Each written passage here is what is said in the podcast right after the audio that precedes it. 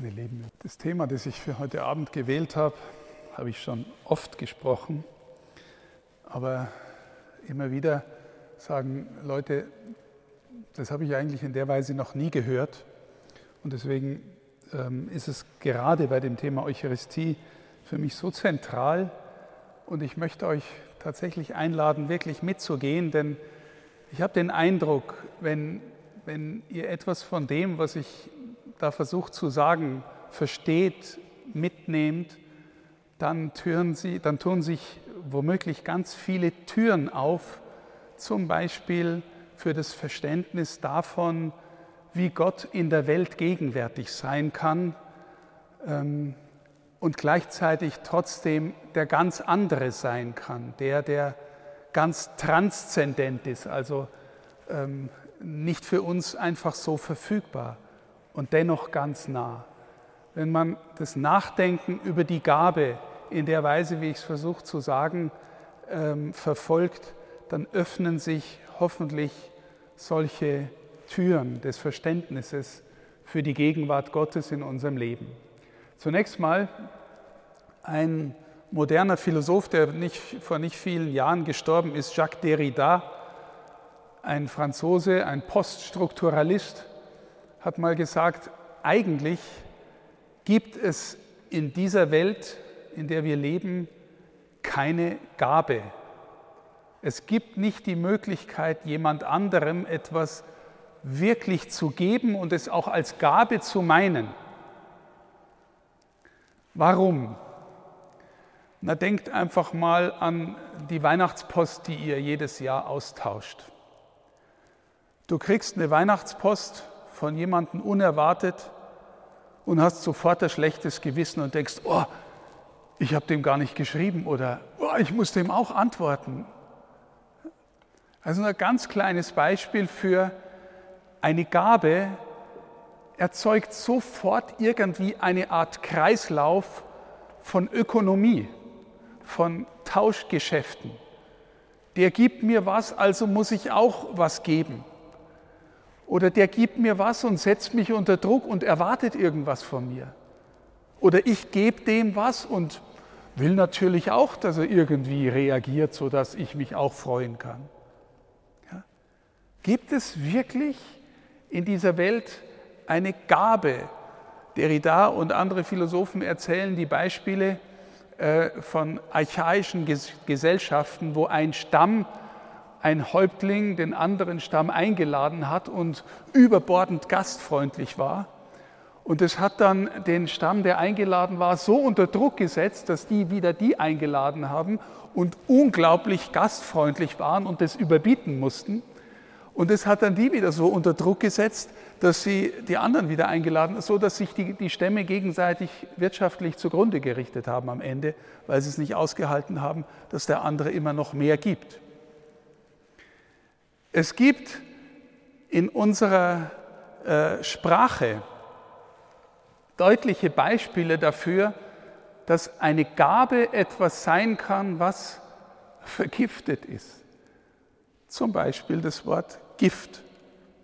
Englisch to give, Gabe, Geschenk, Gift. Im Deutschen haben wir immerhin das Wort Mitgift. Wenn jemand was mitbekommt, wenn er irgendwie, weiß ich was, äh, irgendwo einheiratet, kriegt er eine Mitgift. Also eine Gabe, die ein, eine Art Gift sein kann, weil sie mich zu was verpflichtet, was ich gar nicht will. Ja, dann will ich auch die Gabe gar nicht. Ich mache euch ein Beispiel, von dem ich schon viel, äh, viel gesprochen habe, ähm, das ich mal äh, lang entfaltet habe, aber ich hoffe, ich kriege es kurz hin. Stell dir vor, du bist, ähm, hast einen Arbeitskollegen und der feiert einen runden Geburtstag. Und du hast so ein mehr oder weniger gutes Verhältnis zu dem Arbeitskollegen, eher sachlich, nüchtern. Und du weißt noch gar nicht, ob du eigentlich zu dem Geburtstag hingehen willst. Und du denkst dir, ja, okay, ich gehe hin, weil wegbleiben ist auch peinlich, gell? da sind alle anderen auch da. Und jetzt brauche ich irgendein vernünftiges Geschenk. Gell? Also ich gehe in den Laden und kaufe eine Flasche Wein. Nicht zu teuer, weil ne, das setzt den wieder unter Druck oder ich will ja auch nicht angeben. Nicht zu billig, weil dann denkt sich der, ich bin dem nichts wert. Durchschnittliche gute Flasche Wein bringe ich dem, bringe ich dem mit. Hm? Und du, du gehst zur Party und gibst sie ihm und der denkt sich, naja, schön, dass mein Kollege auch da ist und die Party läuft. Ähm, und du bist froh eigentlich, dass du aus diesem Spiel der Konventionen ganz gut rausgekommen bist. Hast dich nicht blamiert, hast äh, nichts falsch gemacht, ging ganz gut. Jetzt stell dir vor, dein Bekannter, der Geburtstag gefeiert hat, schaut am nächsten Morgen oder noch in derselben Nacht seinen Geschenktisch an, wo alle ihre Gaben dahingestellt haben, die sie ihm zum Geburtstag mitgebracht haben. Und da steht also dein Geschenk und er denkt sich, naja, ganz nett, er hat mir auch was mitgebracht. Und dann findet er daneben nochmal eine Flasche Wein, selber Jahrgang, selbe, selbe Flasche. Und da steht eine Karte dabei von seinem besten Freund. Und er sagt, weißt noch, wie wir uns, wie wir zum ersten Mal vor 30 Jahren miteinander in Urlaub gefahren sind. Und äh, wir haben nächtelang geredet. Wir haben miteinander gezeltet, waren am Meer und haben uns echt gut verstanden, haben uns über Gott und die Welt ausgetauscht. Und da ist unsere Freundschaft so richtig entstanden. Und stell dir vor, damals, weil das so ein toller Urlaub war, ich habe damals eine Kiste Wein mitgebracht. Und die letzte Flasche, die ich aus dieser Kiste noch habe, habe ich dir heute mitgebracht. Einfach als Zeichen dafür, was, was unsere Verbundenheit mir wert ist. Versteht ihr den Unterschied? Plötzlich wird aus einem eher ökonomisch gedachten Geschenk, ja, wo man sagt, ich muss irgendwie Erwartungen erfüllen, wird eine wirkliche Gabe. Wird eine wirkliche Gabe. Und ich werde gleich mit euch noch ein paar Kennzeichen versuchen zu verstehen, was eine wirkliche Gabe zu einer wirklichen Gabe macht. Zunächst mal eine Gabe in nur gegenständlicher Verwendung. Das erste Beispiel. Du hast die Flasche Wein mitgebracht und der hat jetzt, äh, vielleicht hat er eh einen Weinkeller und hat halt eine Flasche mehr von keinem schlechten Wein in seinem Keller. Ja? Nur Gegenstand nicht so ganz schlecht. Die Gabe ist dann ein Mittel. Naja, für was könnte sie ein Mittel sein? Um den Konventionen zu genügen. So macht man es halt, wenn man zu Arbeitskollegen zum Geburtstag geht. Um sich vielleicht frei zu kaufen, weil du denkst, naja, ich muss hingehen und irgendwas mitbringen. Eigentlich habe ich keine Lust. Okay. Um sein schlechtes Gewissen zu beruhigen, weiß nicht, ich weiß eigentlich, was, was man dem Typen schenkt, weil so gut kenne ich ihn gar nicht. Gell? Aber mit Wein kannst du nie was verkehrt machen. Um nicht selber involviert zu werden? Nee, also zu nah darf das auch nicht gehen. Ne? Also ich, irgendwas Neutrales, was man da gibt. Gell? Du. Um den anderen an sich zu binden, wäre auch eine Möglichkeit. Gell? Jetzt, also jetzt muss er äh, eigentlich doch mich ganz gut finden. Im Job hat er mich immer ein bisschen geschnitten jetzt äh, bringe ich ihm mal was Gescheites mit, jetzt muss er eigentlich äh, irgendwie vielleicht mir auch mal einen Vorteil bringen, um zu bestechen. Ja. Oder was auch immer, was für viele Gründe du finden kannst, du, du merkst plötzlich, im ersten Fall ist im Grunde die Gabe nie wirklich eine Gabe, sondern irgendwie ein Mittel, um ein Ziel zu erreichen, das du instrumentalisierst für bestimmte Zwecke. Das habe ich gerade gesagt, der Zusammenhang von Gabe und Gift. Ähm, wir haben auch im Lateinischen zum Beispiel das Wort Traditor, jemanden, der übergibt, ist gleichzeitig ein Verräter.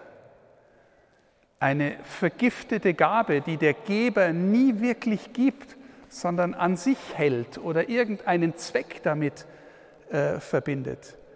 Wenn du die kriegst als Gabe und merkst plötzlich, der hat damit was im, der führt damit was im Schilde, plötzlich magst du das Ding gar nicht mehr haben, weil er dich manipuliert, instrumentalisiert, weil er letztlich die Gabe nicht wirklich loslässt auf dich hin. Ja? Wann ist eine Gabe wirklich eine Gabe? Ich habe zwei Voraussetzungen, die super wesentlich sind. Die erste ist, eigentlich will sich der Geber in der Gabe selber mitgeben. Wenn es ihm wirklich um den Empfänger geht, wenn du wirklich den anderen als anderen meinst und er dir kostbar ist, dann willst du dich mitgeben. Du hast den anderen gern, du möchtest ihm irgendwie dich schenken und kannst ihm nur einen Ring oder einen Blumenstrauß oder einen Brief oder ein kostbares Buch oder was auch immer. Du möchtest dich gern mitgeben. Und du sagst in dieser, in dieser Gabe etwas über eure Beziehung aus. Du sagst vielleicht auch etwas über ihn oder sie aus, der du das Geschenk gibst.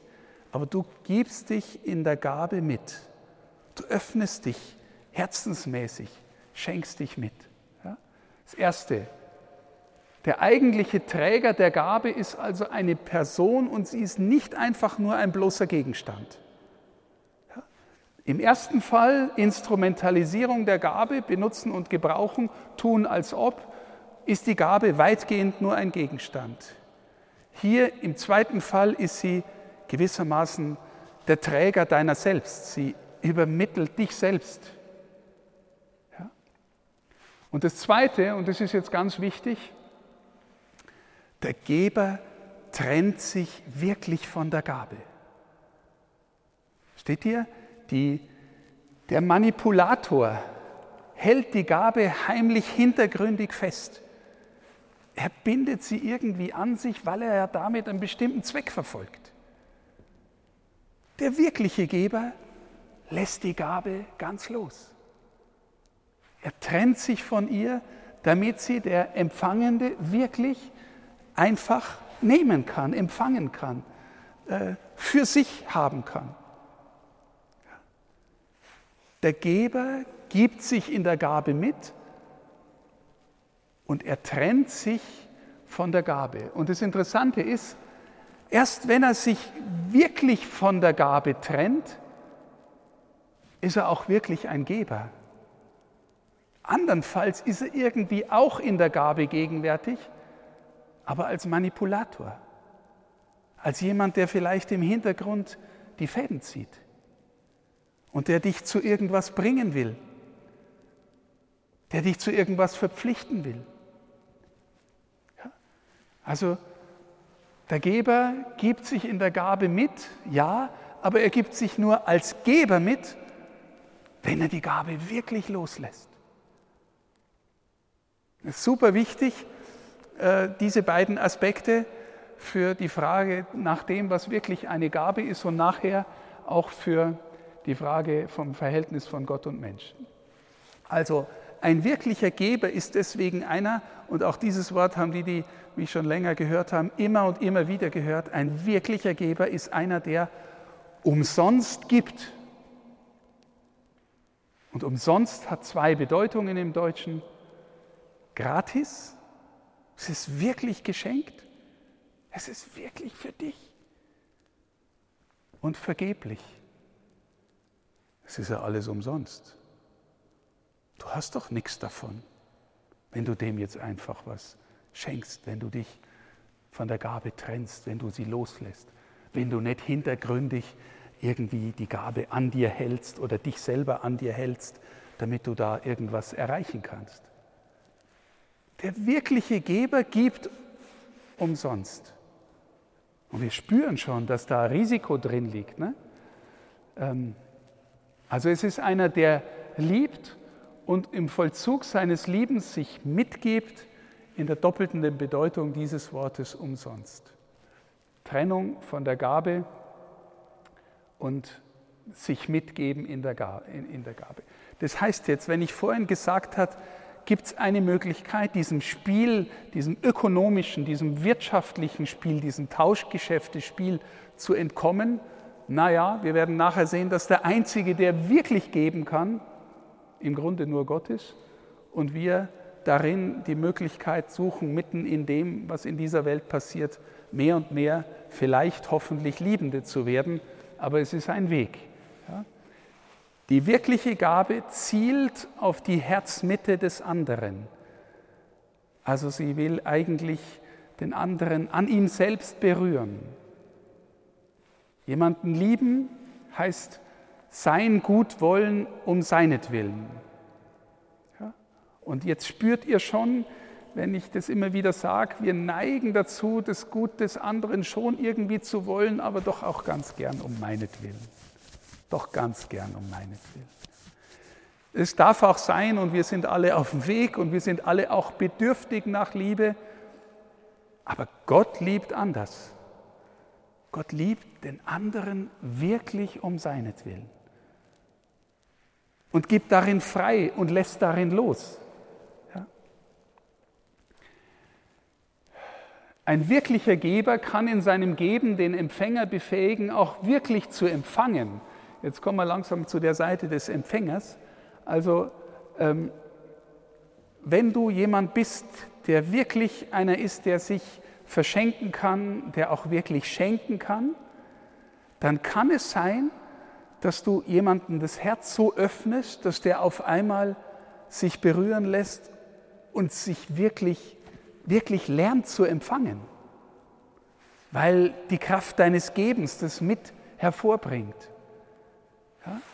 Ein wirklicher Liebender, der das Herz des anderen anzielt und berührt, das kann dazu führen, dass der plötzlich in seiner Kraft gut zu sein, sich zu öffnen, äh, ein echter Empfangender wird.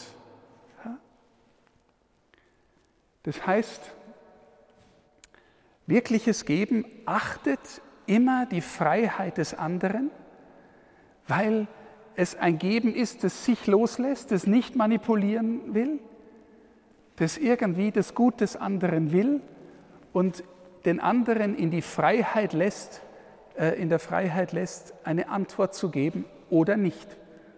Denkt an das biblische Gleichnis vom verlorenen Sohn. Vater, gib mir meinen Anteil, der mir zusteht. Vater gibt ihm alles.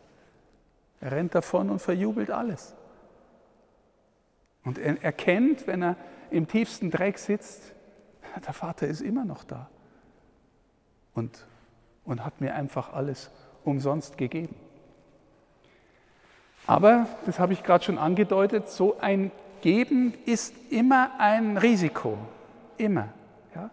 Äh, manipulativ bleiben, versucht zu kontrollieren, so zu geben, dass ich der Herr des Verfahrens bleibt, das setzt sich weniger dem Risiko aus. Einer, der wirklich gibt, der, der sich darin mitgibt, weil sonst ist er kein Geber, der setzt sich dem Risiko aus, verwundet zu werden, enttäuscht zu werden, verraten zu werden. Es gibt keine wirkliche Liebe ohne das Risiko der Verwundung. Gibt es nicht in unserer Welt. Aber ein wirklich Liebender kalkuliert auch nicht, er setzt sich aus, macht sich offen und damit verwundbar. Es ist möglich dann, also nehmen wir mal an, du bist wirklich ein liebender Mensch und bist jetzt der, der zum Geburtstag eingeladen hat. Und du kriegst jetzt so eine funktionale Flasche Wein. Es ist möglich, dass du in deiner Weise des Empfangens so empfängst, dass du plötzlich aus dem Geber einen wirklichen Geber machst.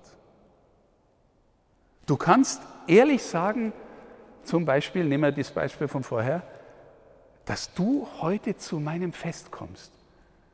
Das freut mich wirklich. Und jetzt hast du mir auch noch was mitgebracht. Hast du gewusst, dass ich Wein gern habe? Und den auch noch besonders gern. Versteht ihr? Du kannst deine Kraft des Empfangens so, ähm, so entfalten, dass du plötzlich aus dem anderen einen Geber machst und der sich plötzlich auf der Party richtig wohlfühlt und frei fühlt, weil er merkt, wie willkommen er ist und dass ihm auch noch eine echte Gabe gelungen ist. Und, und er merkt plötzlich, er täte sich auch in seiner Gabe gern mitgeben. Hat er vielleicht vorher nicht so gewollt, aber jetzt läuft es gut. Also, und wenn sowas passiert, meine Lieben, dann ist plötzlich, ähm, dann ist plötzlich sowas wie der Empfangende wird auf einmal zum Geber und der Geber empfängt plötzlich vom Empfangenden etwas. Versteht ihr? Auf einmal merkst du, dass Geben und Empfangen im wirklichen Geben nur zwei Seiten desselben Vorgangs sind. Der wirkliche Empfänger empfängt so, dass er dem anderen etwas schenkt, was der nicht so ohne weiteres aus sich hat. Und umgekehrt. Ja? Noch ein Punkt ist wichtig, wenn du etwas empfängst, so dass es von einer Person kommt, dann machst du, wie, wie im, im, Beispiel gerade eben, äh, du nimmst die Flasche Wein von dem entgegen und würdigst sie als seine Flasche. Dann kommt dir in der Gabe plötzlich der Geber wirklich mit entgegen. Ja? Ich habe immer wieder das Beispiel, stell dir vor, du hast von deinem Opa, der noch im Krieg war, hast du die alte Uhr bekommen und er vertraut sie dir an als die kostbare Gabe, dass du dich immer wieder an ihn erinnerst. Ja, du hast die Möglichkeit zu sagen, lieber Opa, ist echter Klump, weil heute gibt es viel bessere Uhren. Du kannst ihm aber auch einen Ehrenplatz irgendwo auf deinem Schreibtisch oder im Regal geben und ein Bild vom Opa daneben stellen und denkst dir, hey, in dem hat mir der Opa echt was Kostbares hinterlassen. Vielleicht hat er dir auch noch was gezeigt, was wichtig war. Versteht ihr? In der Weise des Empfangens kannst du den Gegenstand, die Gabe transparent machen auf den Geber. Jetzt nur mal Klammer auf schon das erste Mal. Stell dir mal vor, du selbst bist dir gegeben. Du selbst hast dich nicht aus dir produziert. Du selbst bist dir gegeben.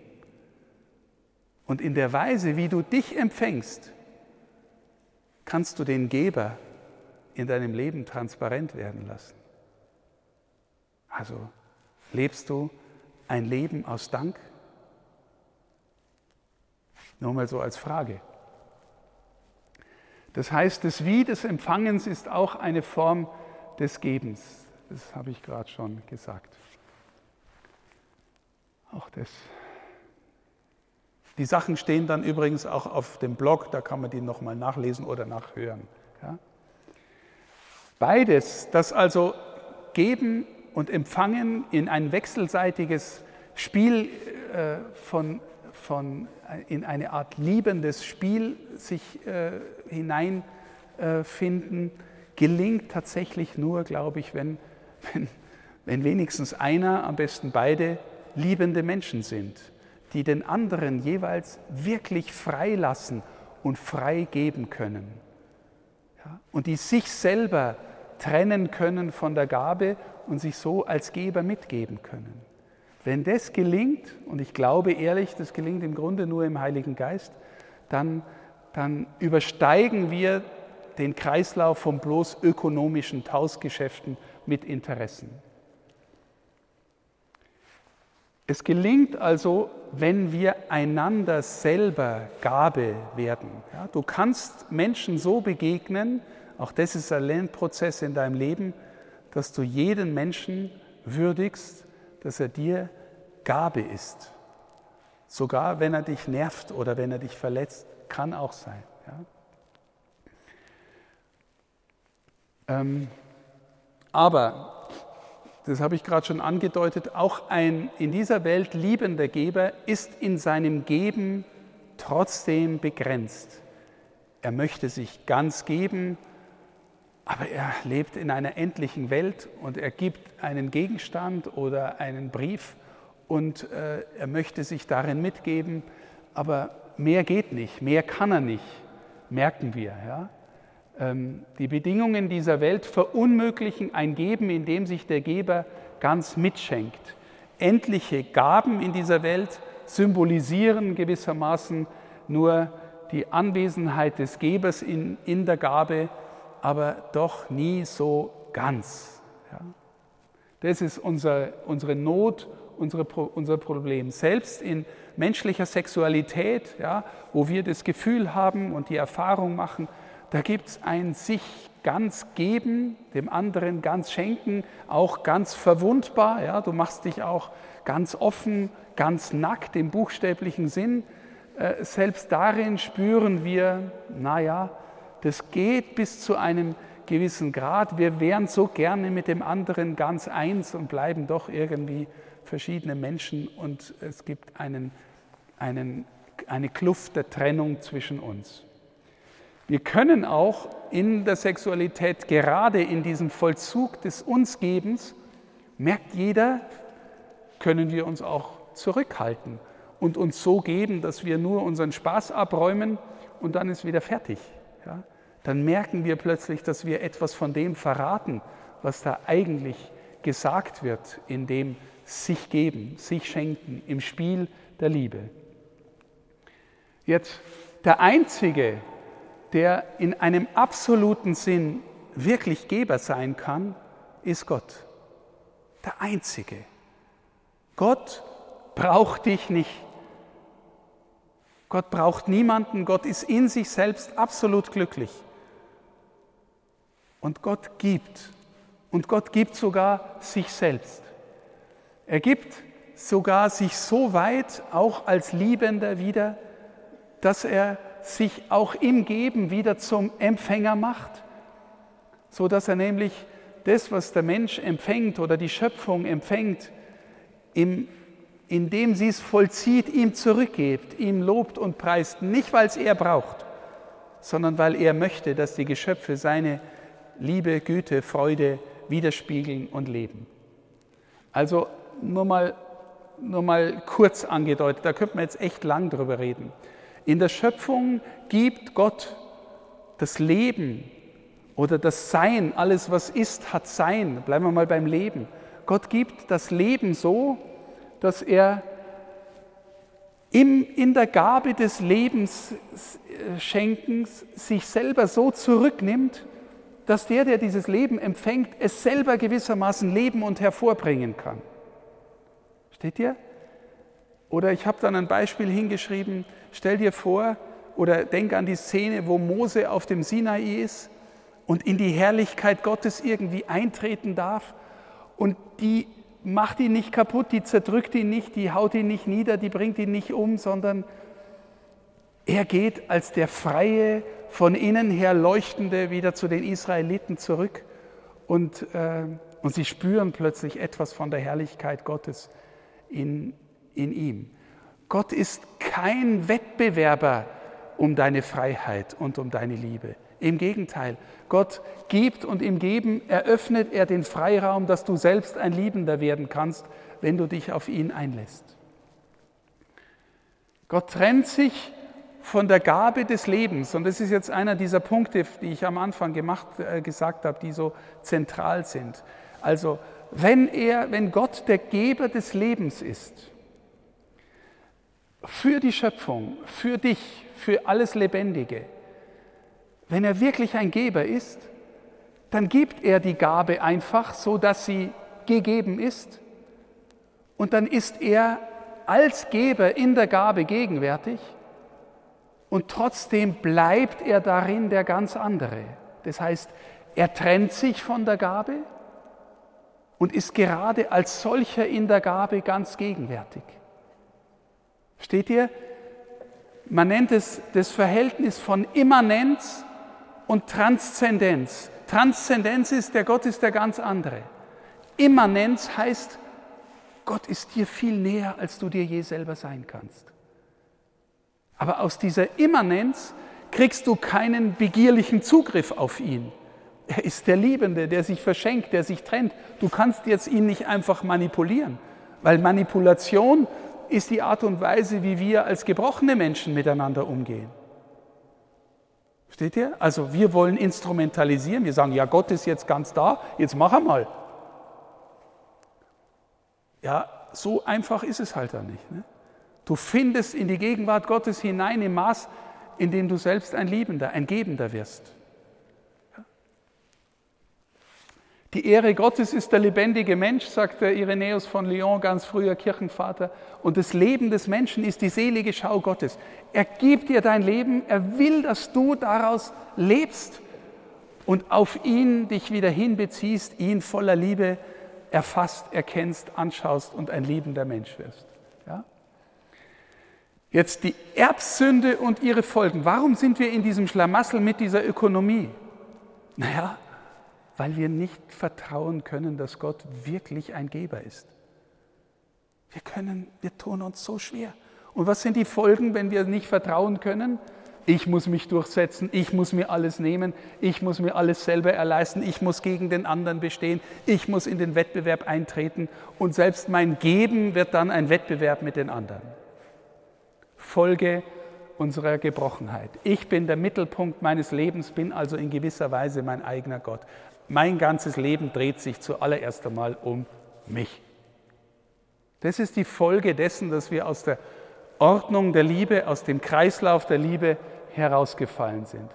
Und Erlösung heißt dann, Jesus zeigt mit seinem Sterben am Kreuz, im Grunde, glaubt mir doch endlich, ich bin ja, ne, wer mich sieht, sieht den Vater, glaubt mir doch endlich, dass ich nichts zurückhalte, dass ich bereit bin, alles zu geben und dass ich in der Hingabe ganz für euch bin und mit euch bin. Ja. Er war Gott gleich, hielt aber nicht daran fest, wie Gott zu sein, sondern er entleerte sich, entäußerte sich, wurde wie ein Sklave und den Menschen gleich. In seinem, er hat alles, er ist, er braucht niemanden schenkt er sich so, dass er den Weg eröffnet, dass du anfangen kannst, dich ihm wieder zu schenken und so tief du selbst zu werden. Tiefer, als du es je aus dir selbst werden könntest. Am Kreuz gibt er sich. Er ist die Gabe Gottes für die Welt schlechthin. Und jetzt deute ich einen Satz, den ihr alle wahrscheinlich aus der Osterliturgie, aus der Karfreitagsliturgie kennt. Mein Gott, mein Gott, warum hast du mich verlassen? Kann man auch so deuten. Wenn, wenn der Vater den Sohn der Welt gibt, dann trennt sich der Vater radikal vom Sohn. Er ist der Geber des Sohnes an die Welt.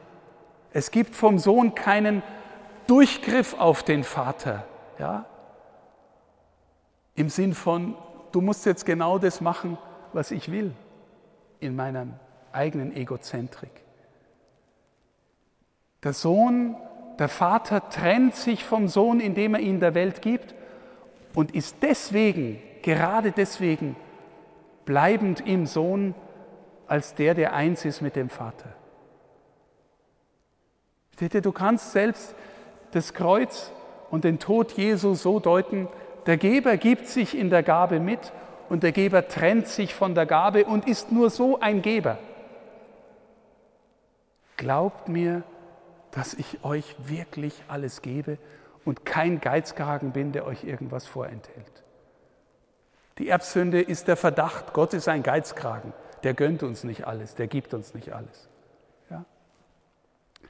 Und durch seine Auferstehung macht Jesus deutlich, dieses sein Leben, das er in sich hat und das er gibt, das ist viel mehr als das, nur das biologische Leben, das wir haben, das vom ersten Tag unseres, unserer Geburt zum Tod führt, sondern dieses Leben, das er uns geben will, überwindet sowas wie die tödliche Egozentrik, in der wir uns alle einschließen.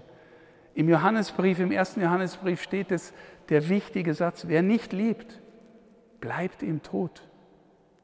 Ja, wie? Ich Ne? Ich bin doch irgendwie lebendig. Naja, wenn du nicht teil hast an dem Liebesleben Gottes, dann bist du eigentlich geistlich tot. Überwindet die Unfähigkeit des Menschen, sich zu geben. Eucharistie als Gabe. Wenn Gott gibt, dann gibt er sich ganz.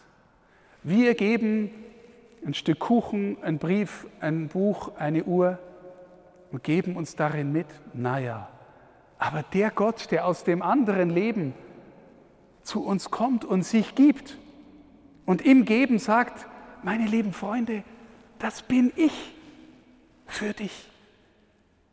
Dann darfst du glauben, dass dieses Brot nicht mehr einfach Brot ist, sondern dann darfst du glauben, dass dieses Brot erfüllt ist mit seiner Gegenwart.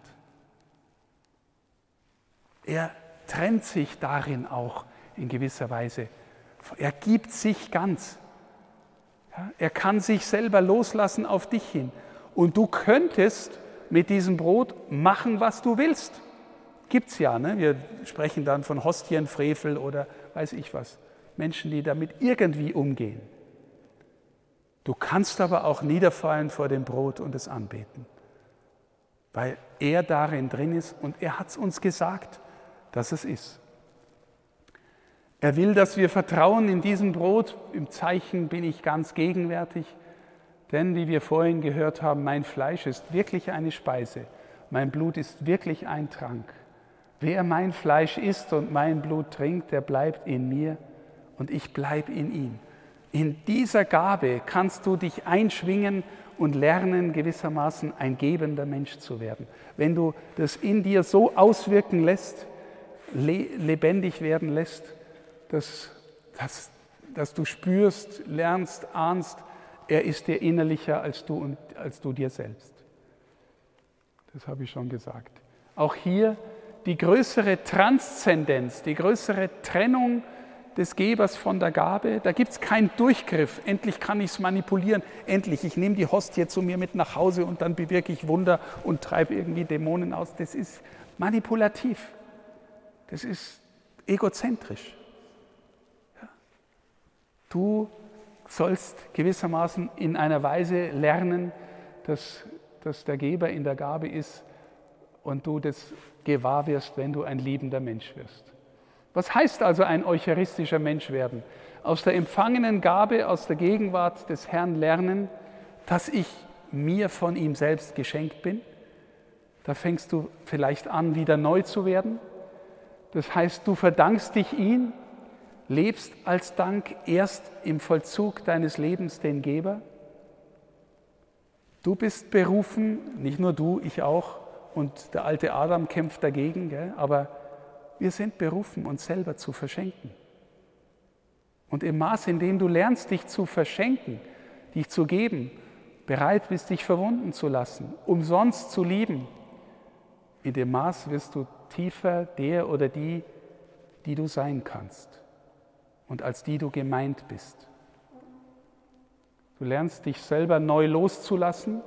Du trennst dich in der Gabe ja auch gewisserweise von dir selbst. Ja? Das kontrollierende Ego bleibt bei sich. Der Liebende gibt sich mit. Und, wird, und du wirst gerade darin ein authentischer Geber, der umsonst gibt. Wenn wir das lernen, meine Lieben, wenn wir gewissermaßen die innere Herzensöffnung, wenn das nicht nur, äh, wenn wir das so äh, versuchen zu verstehen, dass diese Herzensöffnung etwas ist, was, was, was von mir weg, wo ich von mir weg kann, wo ich mich äh, verteilen, vergeben kann, wo ich im, im guten Sinn verstanden mich verlieren kann, dann, dann lerne ich an seinem Leben jetzt schon teilnehmen. Und dann verstehen wir auch diesen letzten Satz, Wer sein Leben um meinetwillen verliert, der wird es gewinnen.